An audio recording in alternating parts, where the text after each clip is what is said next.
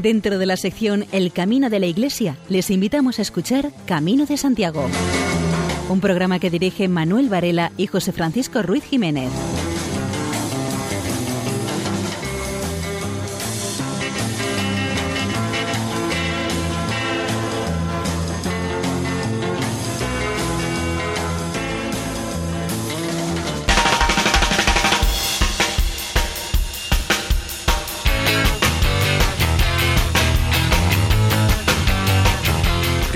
Oyentes, les damos la bienvenida a una nueva edición del programa Camino de Santiago en la sintonía de Radio María.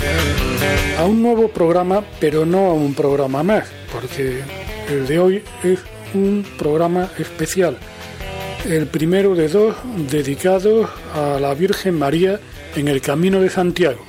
En el control, Luis Miguel Galvez.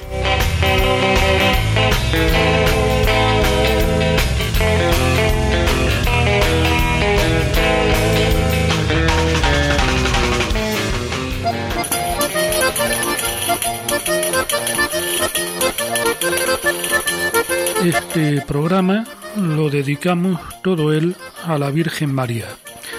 Tras unas reflexiones iniciales, veremos la relación del apóstol Santiago con María. En una segunda parte recordaremos las advocaciones marianas relacionadas con el Camino de Santiago y finalizaremos mostrando casos de peregrinos explícitamente devotos de la Virgen. A lo largo del programa les daremos a conocer poemas que también hacen referencia al mismo tiempo a la Virgen y a la peregrinación, como el siguiente. Soy un peregrino que al cielo camina Virgen peregrina, muéstrame el camino. Tú que lo seguiste con fe y con amor, dime lo que hiciste para hacerlo yo. Cristo es el camino de tu vocación, guarda sus palabras en tu corazón. José Miguel Burgui, bien conocido por organizar peregrinaciones, escribir libros sobre el tema, acoger peregrinos en Ocebreiro durante varios veranos. Entre las composiciones poéticas de Burgui está una en la que va mencionando las distintas advocaciones de la Virgen a lo largo del Camino de Santiago.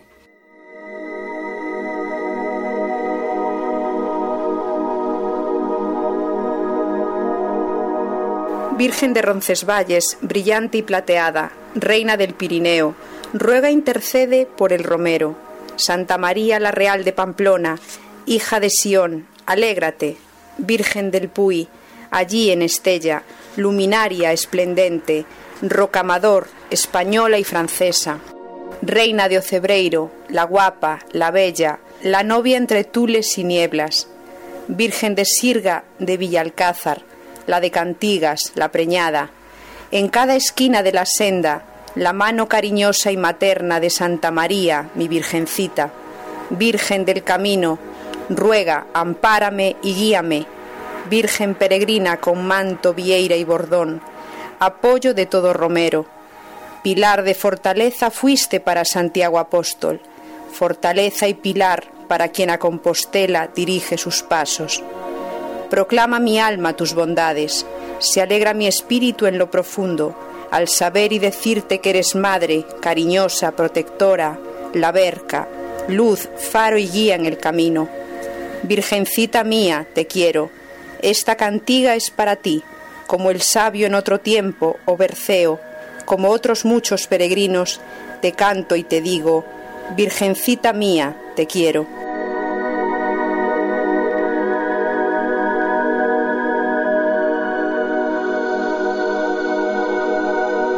En una primera reflexión tocaremos uno de los muchos aspectos de los que se puede hablar de María, como es el de ser peregrina en la fe. María hace su verdadera peregrinación interior. La cima de la peregrinación terrena en la fe es el Gólgota, donde María vive íntimamente el misterio pascual de su Hijo. Y después de la iluminación de Pentecostés, sigue peregrinando en la fe hasta la Asunción. Con su excepcional peregrinación de la fe, la Virgen María representa un punto de referencia constante para la Iglesia, para los individuos y las comunidades, para los pueblos. María nos enseña a ser peregrinos, a recorrer esta peregrinación en la fe, este camino hacia Dios. La Anunciación es el punto de partida de donde inicia todo el camino de María hacia Dios. Un camino de fe que pasa por tortuosos senderos, el presagio de Simeón, una espada te atravesará el alma, el exilio en Egipto y la oscuridad interior, la actitud de Jesús que se pierde en el templo a los doce años y María no logra entender, hasta la cruz, que será la cima de su peregrinación terrena en la fe. Y María guardaba todas estas cosas en su corazón. En lo secreto de su alma daba a todos los sucesos y circunstancias de su vida la dimensión de la fe. En ese silencio y recogimiento interior, María hallaba su fuerza y su luz, su descanso. En la oración recobraba nuevos ánimos, como el viandante que se refresca con el agua de la fuente que encuentra a su paso. La Iglesia, confortada por la presencia de Cristo, camina en el tiempo hacia la consumación de los siglos y va al encuentro del Señor que llega. Pero en este camino procede recorriendo de nuevo el itinerario realizado por la Virgen María que avanzó en la peregrinación de la fe.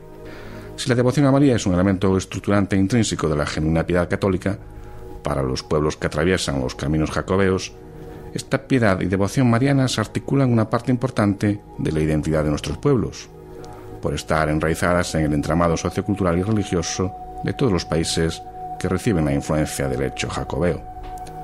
Galicia y los demás pueblos de Europa son una tierra llena de testimonios marianos y demostración de que el pueblo, con su sana intuición de fe, sabe que donde está María está la verdadera Iglesia de Cristo y la plena salvación de la humanidad. En Galicia existen unos 100 santuarios marianos, 500 iglesias dedicadas a Santa María, 30.000 imágenes con más de 200 modelos iconográficos y otras manifestaciones complementarias que son consecuencia de la profunda religiosidad mariana que hay en Galicia. Los mismos cruceiros, que son un monumento a la cruz redentora, son también un canto a la corredentora Virgen. Ninguna expresión artística expresa con más belleza e impronta popular esta característica mariana. De los 25.000 cruceros que hay en Galicia, al menos unos 20.000 recogen alguna advocación mariana. Junto al tema de la corredención, el otro gran tema es la maternidad divina e incluso la Inmaculada Concepción. Esta temática ha dejado una profunda huella en la religiosidad popular de todos los gallegos, con manifestaciones que van desde lo antropológico, lo cultural e incluso folclórico. No cabe duda de que todo ello trasciende los límites de Galicia y el Camino de Santiago ha sido cauce de expansión y acogida de diversas advocaciones marianas. En la peregrinación a través del espacio y del tiempo, María está presente como la que es feliz porque ha creído, como la que avanzaba en la peregrinación de la fe, participando como ninguna otra criatura en el misterio de Cristo. En la marcha hay que imitar el estilo de la Virgen María en la visita que hiciera a su prima. En aquellos días se puso María en camino, con presteza fue a la montaña, a una ciudad de Judá. Su ritmo es rotundamente ejemplar en sentir de San Ambrosio, alegre en el deseo, religiosamente pronta al deber, presurosa en el gozo. La virtud del peregrino es la esperanza. Aquí es posible hacer provisión, porque María la estrecha entre sus brazos y la pone maternalmente a nuestro alcance, incluso sin darnos cuenta, como hiciera con los esposos de Caná de Galilea. Interviene siempre con solicitud y dedicadeza de madre. Lo hizo en forma ejemplar en el misterio de la visitación. Se explica, por tanto, que resuene a diario el acento melodioso del saludo a la señora, a la reina, a la madre, a la depositaria de la esperanza que alienta a los peregrinos. En fin, como se dice en la Lumen Gentium, sigamos el ejemplo de la Virgen María, que avanzó en la peregrinación de la fe y mantuvo fielmente la unión con su Hijo hasta la cruz. La Virgen mira con ternura a su Hijo y sin decirle nada, se lo dice todo. Pidámosle a la Señora de la Ternura que también mire por los peregrinos, por los que quieren nacer de nuevo, a esta posibilidad de amor que la Virgen ofrece. Tenemos el corazón lleno de mil cosas, pero vacío de gozo. La vida se nos escapa entre las manos de los años, porque nos vendemos fácilmente al primer postor. Renovemos ante la Virgen nuestra consagración de entrega total a Dios y a nuestros hermanos. Pidámosle que en el camino de Santiago profundicemos en el hecho de que Dios nuestro Señor es el verdadero camino, el camino de la estrella que nos conduce a la alborada más luminosa. Nos visitará el cansancio, pero la Virgen será nuestra fortaleza. Nos sorprenderá la noche, hermosa y oscura, tierna y amenazadora. Y entonces María nos mostrará que su Hijo es la luz capaz de iluminar los más ocultos rincones que llevamos dentro, extraños aún a la luz de la gracia. Podremos sentirnos perdidos en medio de la inmensidad del bosque y rodeados de soledad por dentro y por fuera. Entonces tú, Señora de la acogida, del regazo grande, serás nuestro albergue. Sentiremos la herida de nuestros propios pasos y el cansancio atroz de la monotonía. Entonces, Virgen María, serás nuestro bálsamo, nuestro betadine amoroso que cure tantas noches de ruido y de vacío, tantos pasos inútiles, tanto materialismo. De mano de la Virgen podremos comenzar de nuevo la aventura de vivir la vida sin pasar de largo, sin ser espectadores sentados al borde del camino. Pero no nos dejes nunca. Mira que flaquean nuestras fuerzas y nuestros pies se desangran, amenazados por el asfalto de la indiferencia. Te necesitamos.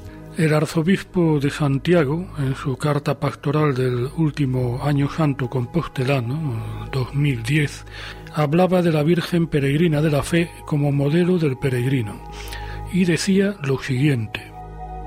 El prototipo del testigo lo llamamos en María, peregrina de la fe, figura escatológica de la Iglesia, presente en el cenáculo de Jerusalén, a donde acudieron los peregrinos de Maús. María, como madre, releva un aspecto radical de la existencia, en un peregrinaje por el camino del crecimiento y maduración interna que se inicia con el nacimiento de su Hijo y que concluye con su gloriosa asunción a los cielos. En este sentido, María es un miembro muy eminente y del todo singular de la Iglesia y como su prototipo y modelo destacadísimo en la fe y en el amor.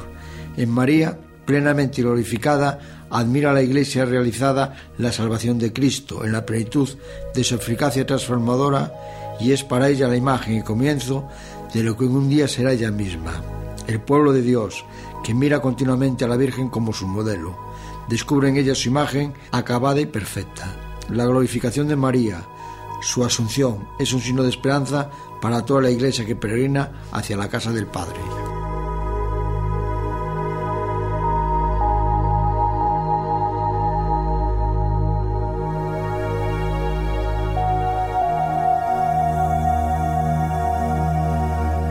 En el Camino de Santiago, como construcción medieval que es, nos encontramos con una gran presencia de manifestaciones de devoción a la Virgen, la cual se desarrolla a partir de finales del siglo IX y sobre todo durante los siglos X y XI, cuando los santuarios marianos se convierten en centros de peregrinación, sustituyendo a la visita a la tumba de los santos o a sus reliquias por la veneración de las imágenes de Nuestra Señora. Gonzalo de Berceo es uno de los autores que tratan el tema mariano en su relación con los caminos de peregrinación. En su obra Milagros de Nuestra Señora aparecen varios milagros a peregrinos. Empezaremos por uno que no se localiza en el Camino de Santiago, sino en la ruta a Tierra Santa es el milagro titulado El náufrago salvado, que trata de unos peregrinos que viajan por mar en peregrinación hacia Tierra Santa. Al poco tiempo naufragaron en una tempestad. Llevaban un pequeño navío auxiliar donde no cabían todos. Por eso el patrón dio la prioridad al obispo con otros buenos hombres de mayor nobleza. Uno de los peregrinos, que no había sido elegido, intentó saltar dentro, pero cayó al agua y se ahogó con los que habían quedado en la nave. Los supervivientes del bote consiguieron llegar a tierra y miraban en dirección donde había sido el hundimiento, sobrecogidos de piedad por sus compañeros. Entonces vieron salir unas palomas blancas del mar. Eran las almas de los difuntos que subían a la gloria. Ante el espectáculo se arrepintieron de haber escogido la salvación terrena en lugar de la celestial. Cuando querían reanudar su camino, vieron salir del agua al que había saltado de la nave y quedaron consternados de cómo pudo salvarse pues había invocado a la Virgen, que lo envolvió en un tejido maravilloso. Los versos iniciales eh, dicen, texto de Gonzalo de Berceo, cruzáronse Romeos por ir en ultramar, saludar el sepulcro, la vera cruz orar, metiéronse en naves por acre pasar, si el Padre del cielo los quisiese guiar. En estos versos está la presencia de la cruz y el sepulcro de Cristo, y la plena confianza en Dios como guía de salvación. Las peregrinaciones medievales estaban llenas de peligros. De hecho, muchos peregrinos no volvían, y se identificaba con un verdadero viaje místico a la fuente de la cristiandad. Por eso la justicia divina premia a aquellos náufragos que pierden su vida, pues ganan la vida eterna, las almas se convierten en blancas palomas. Los náufragos sobrevivientes, entonces, recuerdan que aquellos ya han terminado su romería terrena y han pasado a un glorioso lugar, mientras ellos se sienten desafortunados a pesar de estar con vida. Gonzalo de Berceo nos presenta la salvación del marinero gracias a la intervención de la Virgen, dedicando varias estrofas a cantar sus virtudes. Una de esas estrofas dice así: Tantas son sus mercedes, tantas sus caridades, tantas sus virtudes, tantas sus bondades, que no las contarían obispos ni abades, ni las podrían asmar reyes potestades. Los peregrinos finalmente llegan a los santos lugares y eh, Gonzalo de Berceo sigue con sus versos. Cumplieron los romeos entonces su romería, plegaron al sepulcro con una gran alegría, adoraron la cruz del Hijo de María. Nunca en este siglo vieron tan buen día.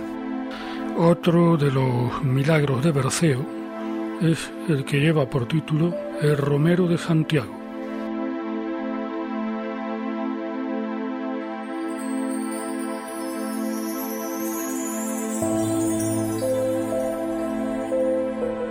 Señores y amigos, por Dios y por caridad, oíd otro milagro hermoso de verdad. San Hugo lo escribió siendo de Cluny abad, que le ocurrió a un monje de su hermandad.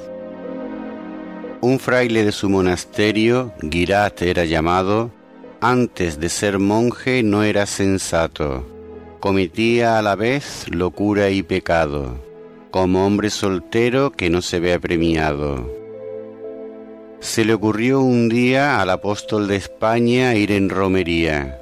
Preparó su viaje, buscó compañía. Decidieron finalmente cuál el camino sería.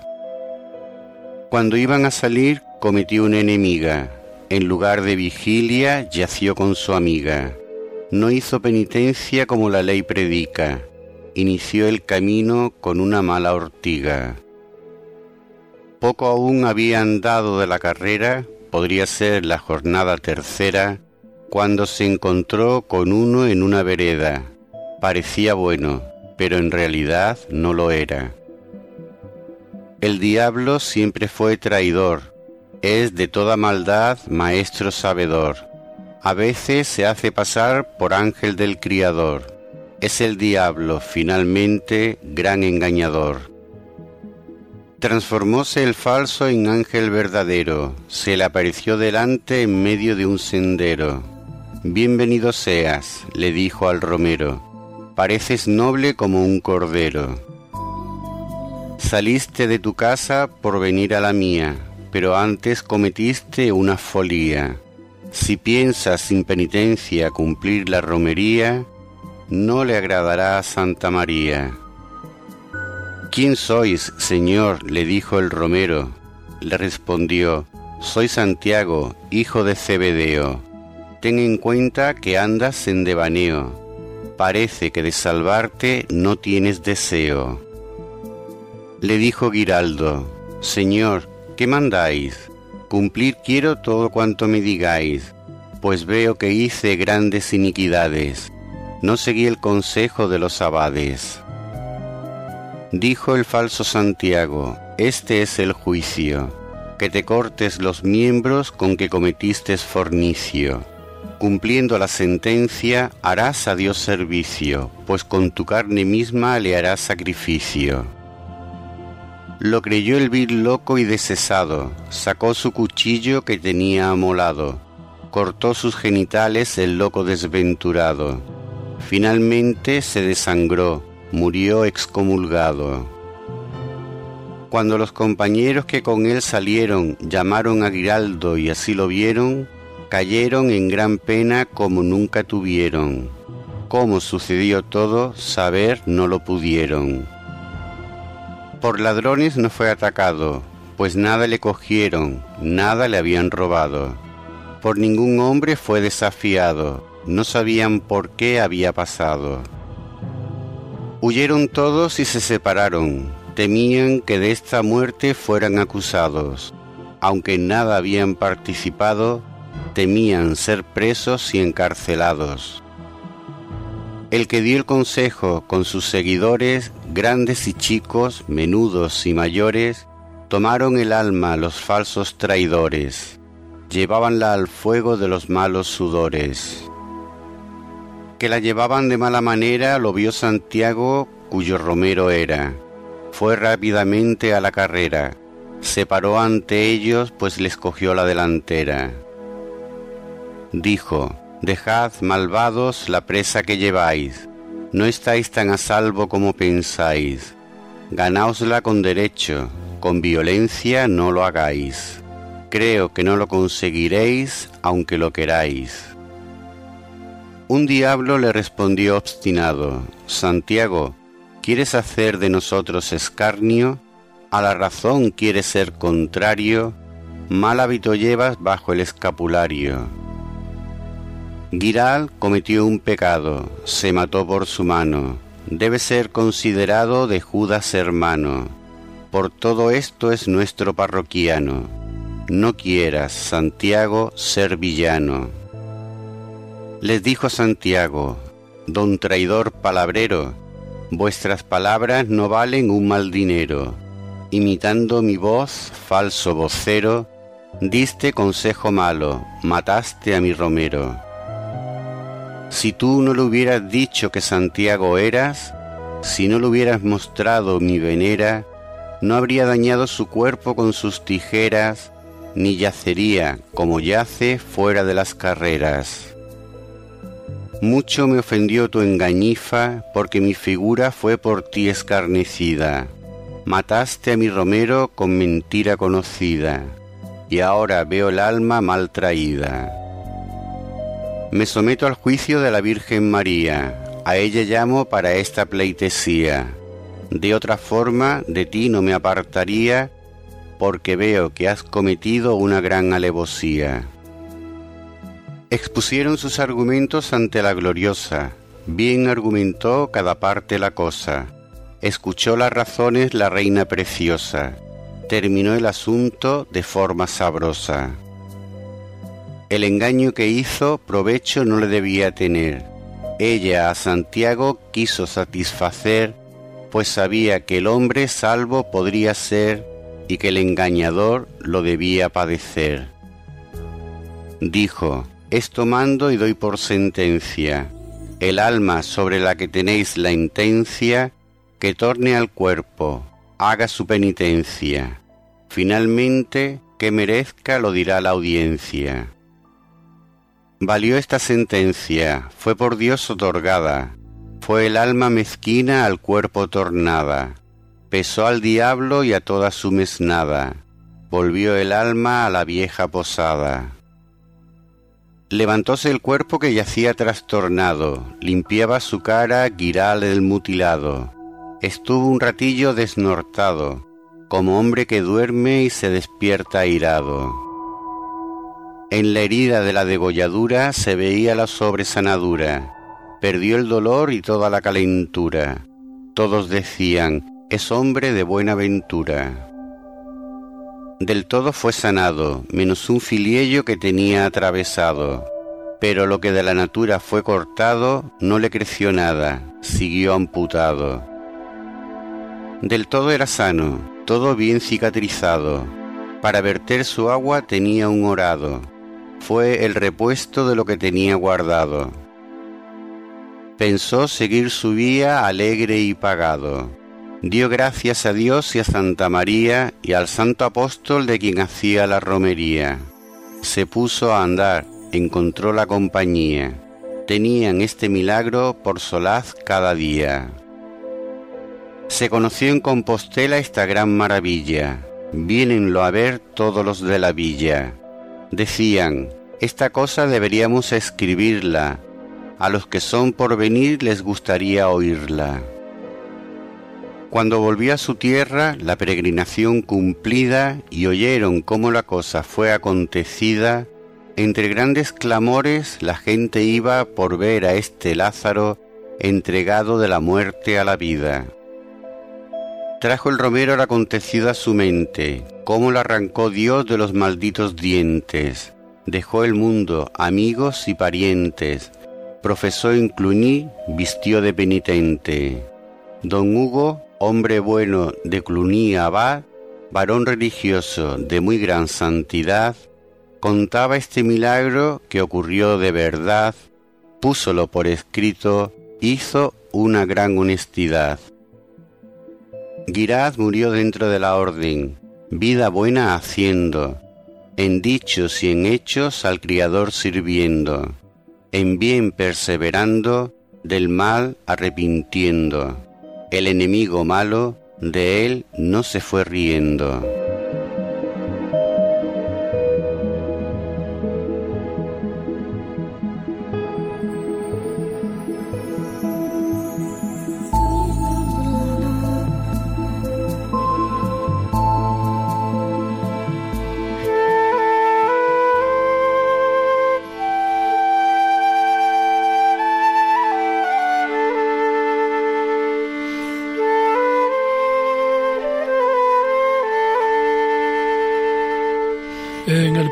Gallego de Muxía se registra una tradición de la presencia de Nuestra Señora en carne mortal, que allí acudió una barca a confortar a Santiago.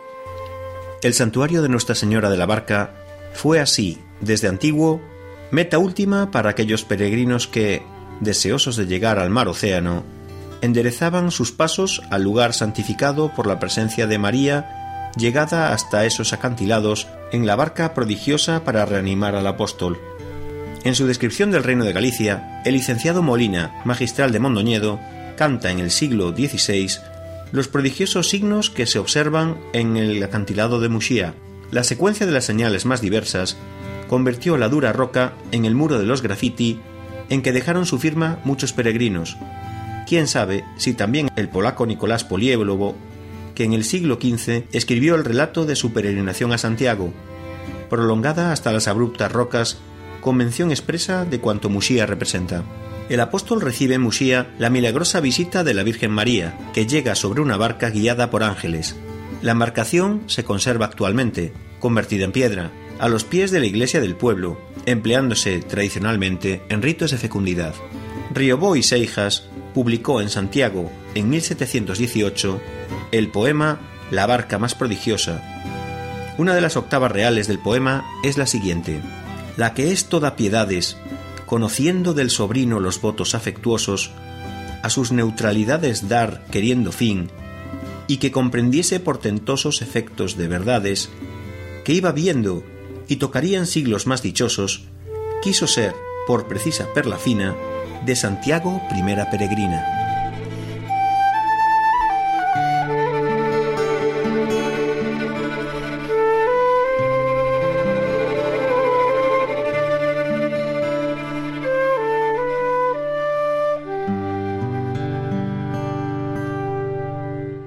Están escuchando Camino de Santiago en Radio María.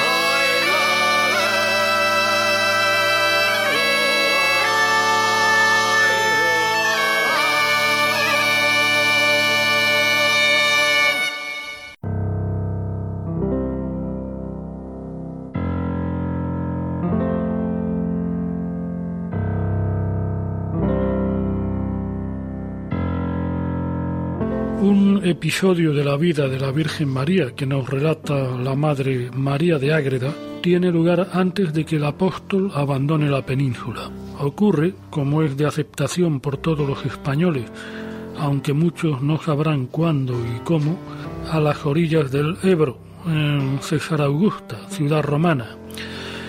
Sobre un pilar se presenta la Virgen ante Santiago, lo anima nuevamente, le pide que erija un templo a ella consagrado y que regrese a Jerusalén.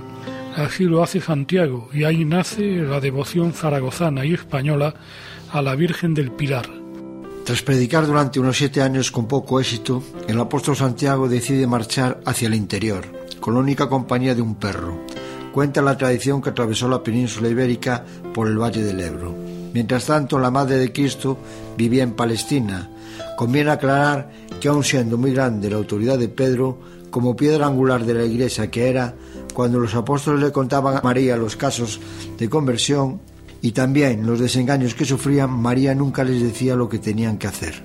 Pero bastaba que lo escucharan, para que lo supieran. Era su manera de mirarlos, y hasta hacerles una caricia como las que les hacía su hijo, pues no en vano como madre se la dejó Jesús, no solo a Juan, sino a todos ellos en el madero de la cruz. Aquella Zaragoza no pasaba de ser una villa cruzada por un río muy caudaloso, y en una de sus riberas Santiago y los suyos se detuvieron a reposar. Por el día trataban del reino de Dios y por las noches recorrían las riberas del Ebro para tomar algún descanso.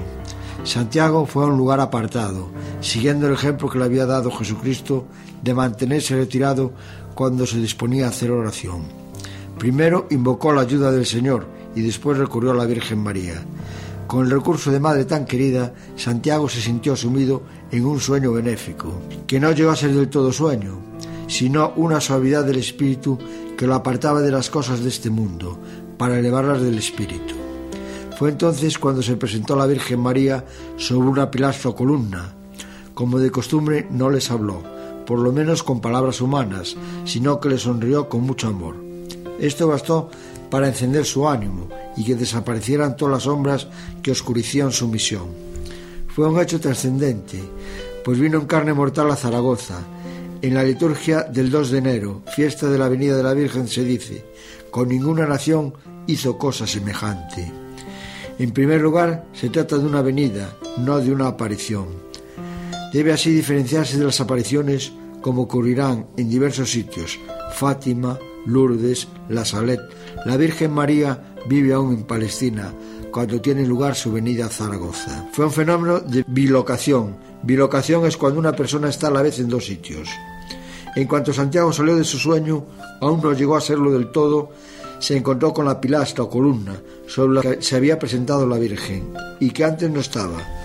Esto también lo advirtieron los discípulos cuando se despertaron de la siesta y se admiraron de que en aquella ribera del río, en la que antes solamente había hierbas y arena, estuviera erguido un pilar de piedra muy noble, y se preguntaban unos a otros si lo acarreó el maestro mientras ellos dormían. Santiago, de primeras, no contó el sucedido, pero por fin lo hizo y en el acto se arrodillaron todos ellos y veneraron aquel pilar sobre que con el tiempo estaría una imagen de la Virgen. En Zaragoza estuvieron un tiempo, con beneficio de conversiones. Se habla de nueve y se dice que el nombre de los convertidos, Torcuato, Segundo, Indalecio, Tesisfonde, Cecilio, Esiquio, Eufrasio, Teodoro y Atanasio. Cada día de los que pasaban esta ciudad iban a rezar juntos al pilar y desde allí predicaba Santiago las verdades del Evangelio. Rápidamente se levanta una ermita en cuyo interior se guarda el pilar, la piedra sobre la que estaría la Virgen. Antes de que estuviese terminada la ermita, Santiago ordenó presbíteros a uno de sus discípulos para atender el servicio de la misma. La consagró y se le dio el título de Santa María del Pilar. El templo hasta fue respetado por los musulmanes cuando conquistaron Zaragoza. Esta es la primera iglesia del mundo dedicada en honor a la Virgen Santísima. Desde entonces se celebra la dicha de haber tenido a la Madre de Dios en esta tierra. Cuando partieron Santiago y sus discípulos a Zaragoza, dejaron constituida una comunidad cristiana. Tras predicar en varias localidades más, en algunas de ellas fundaron iglesias marianas, se deciden volver a Jerusalén. El resto del camino fue muy gozoso, pues alegres iban el maestro y los discípulos, mayoritariamente los diría Flavia, pensando que se iban a conocer las tierras en las que habían nacido, había muerto y había resucitado Jesucristo. El pilar es el símbolo de la confianza en la protección de María, la primera piedra alrededor de la cual se edificó el templo. De la misma manera, María es la primera piedra de la iglesia, templo de Dios, a cuyo alrededor va creciendo su pueblo. Y la Virgen del Pilar simboliza la presencia de Dios que va guiando a las personas a través de las dificultades del camino. Del libro de poesía Historia del Apóstol seleccionamos la parte en la que trata del encuentro de la Virgen con Santiago en Zaragoza.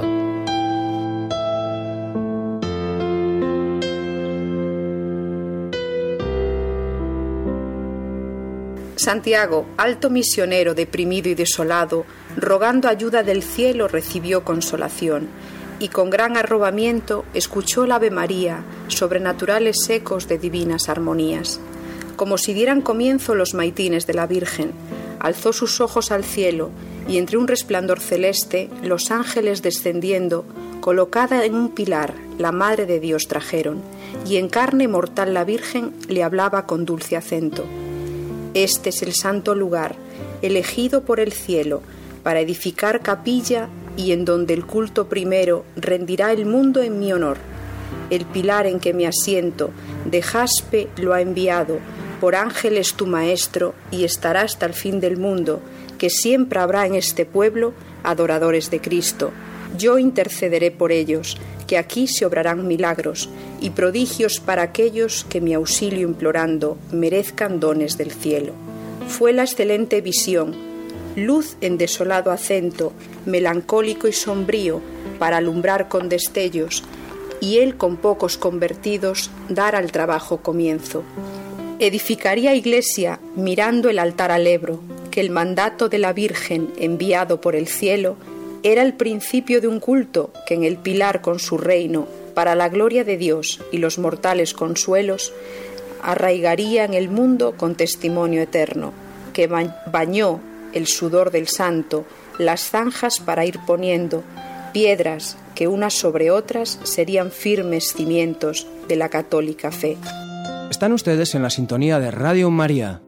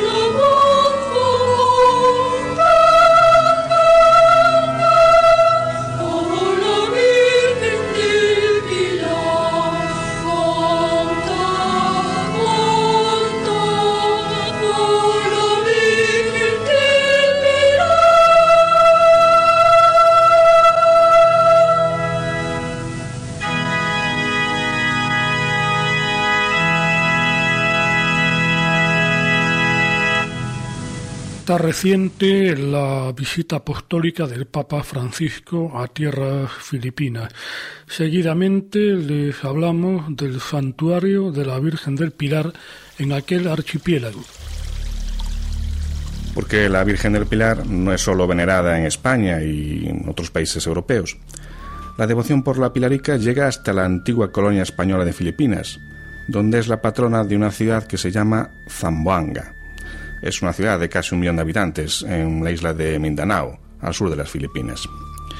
Desde que su fuerte de San José, mm, levantado allá por el año 1635, fue rebautizado como Real Fortaleza de Nuestra Señora del Pilar de Zaragoza, una imagen de dicha Virgen corona el altar levantado en uno de sus muros.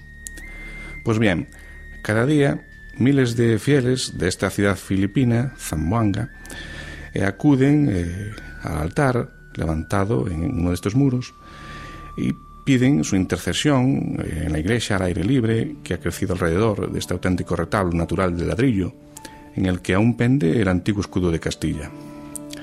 Gracias a su historia, la Pilarica es la patrona local de esta ciudad filipina, Zamboanga, ciudad que está hermanada lógicamente con Zaragoza desde hace unos años.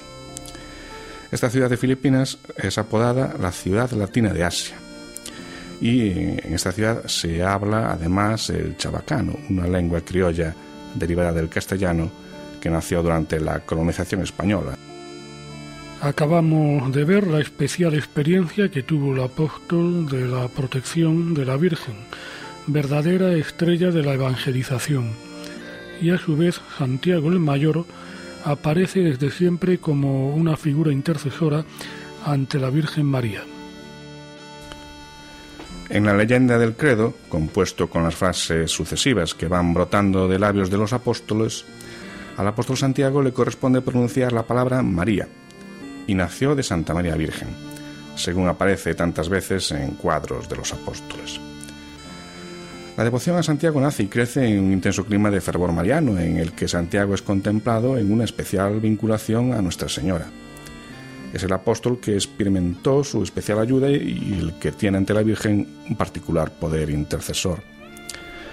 El aire de protección mariana que respiraron desde el primer momento los peregrinos se ve principalmente en las narraciones de milagros que hicieron las delicias de la cristiandad.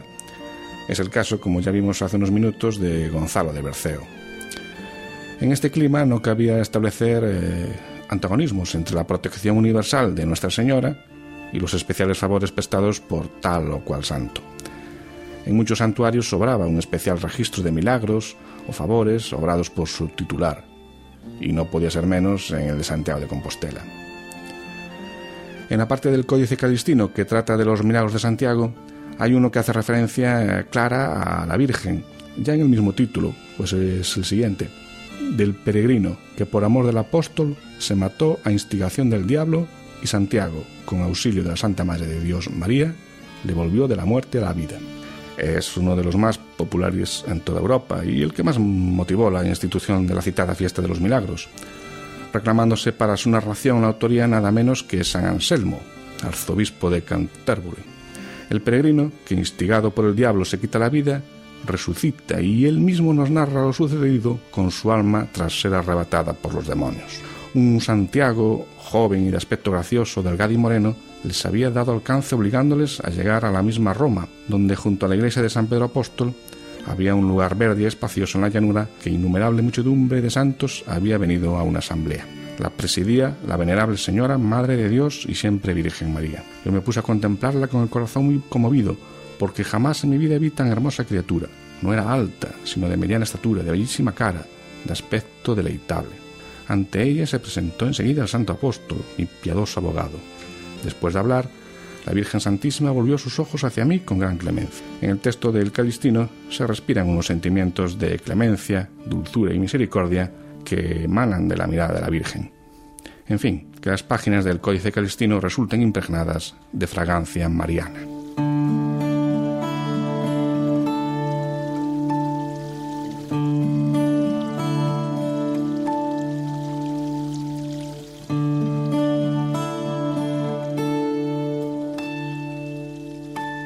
Madre de Cristo está representada en las sendas jacobeas interviniendo de modos variados con denominaciones específicas. En los próximos minutos haremos un repaso por algunas de las advocaciones marianas presentes en el Camino de Santiago. Si nos quieres escribir, puedes enviarnos un correo electrónico a camino de En la tercera parte de su libro Tierras de España, Eduardo Marquina dedica unos versos a Santa María de Roncesvalles. La invocación comienza así. Tanto aire de montaña respirado, tanto rumor de alledo, tanto riente prado, medido al golpe de un andar tan quedo, y todo al fin se desvanecería sin recogerlo en ti, señora mía. Virgen del buen mirar condescendiente, que un guardián de corderos trajo a darles virtud a estos soteros, la tarde aquella en que le habló una fuente, Señora de pastores y guerreros, Santa María, cerraránse tus ojos vivideros, y se trocará hasta en sus picos fieros toda la forma de esta serranía.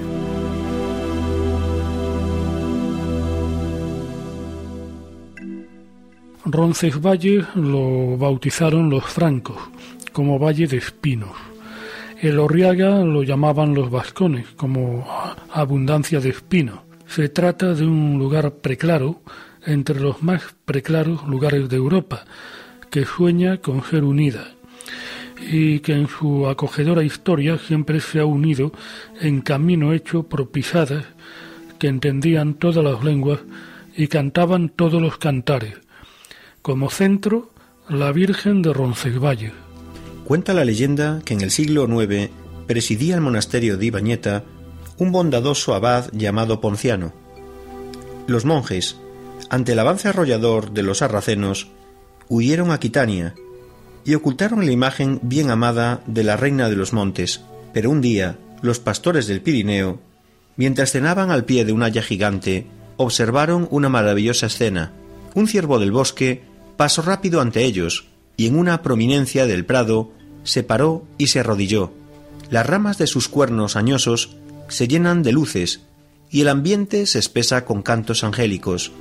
Huyeron entonces espantados y sus familiares les tomaron por ilusos.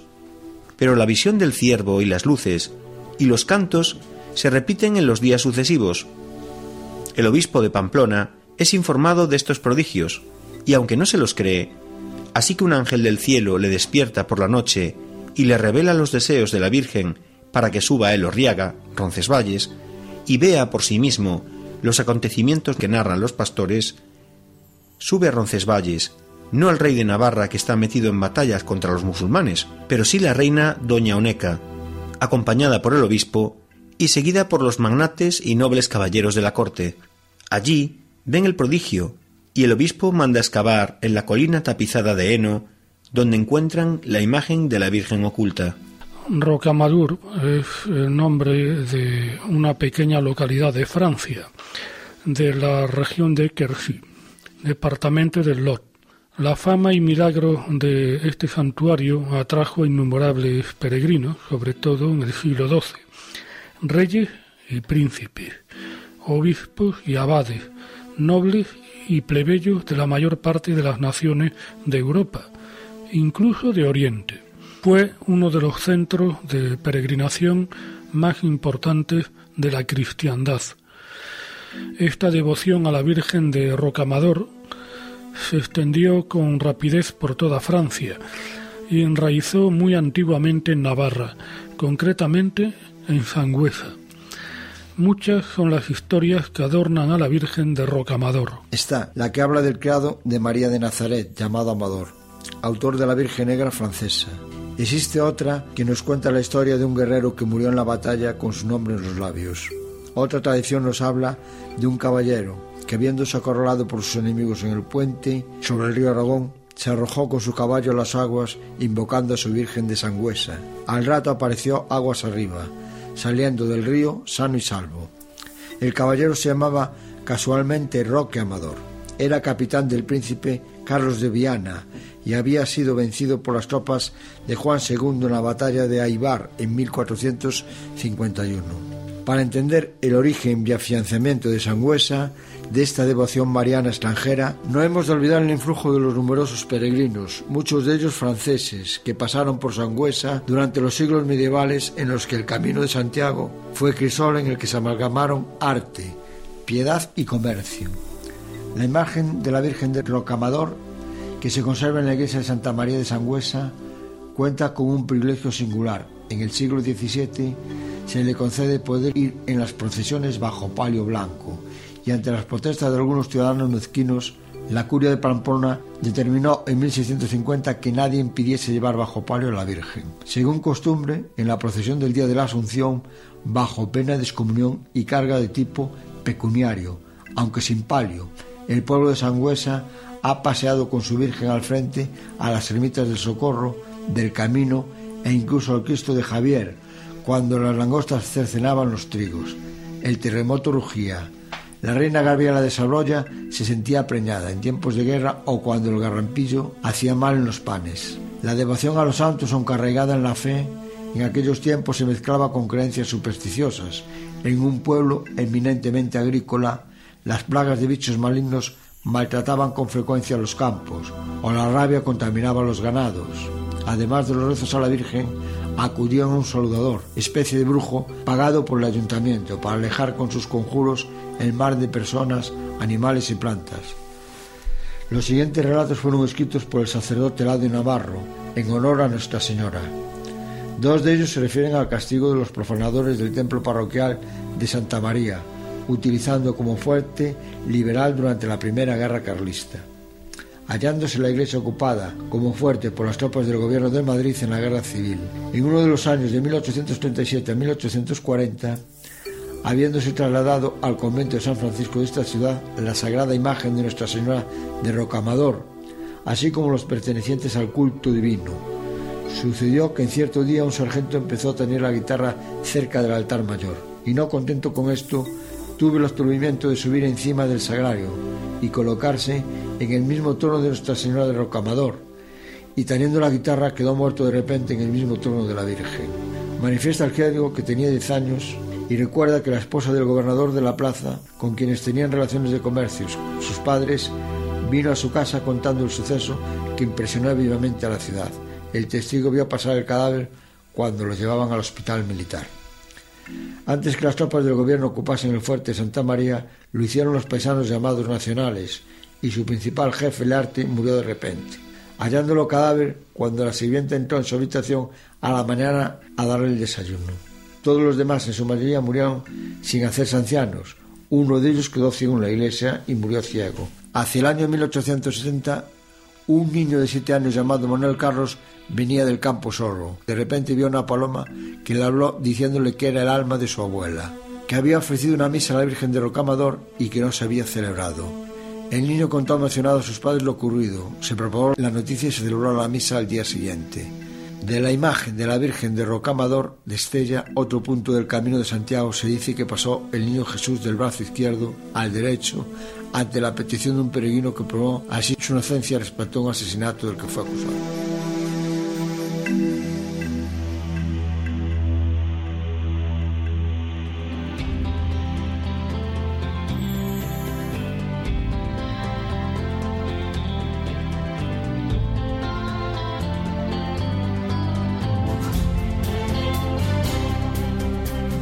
Queridos oyentes, hemos llegado al final de este monográfico sobre la Virgen María y el Camino de Santiago. Les emplazamos hasta dentro de 15 días, donde podrán escuchar la segunda parte. Hasta entonces, buenas noches y feliz andadura.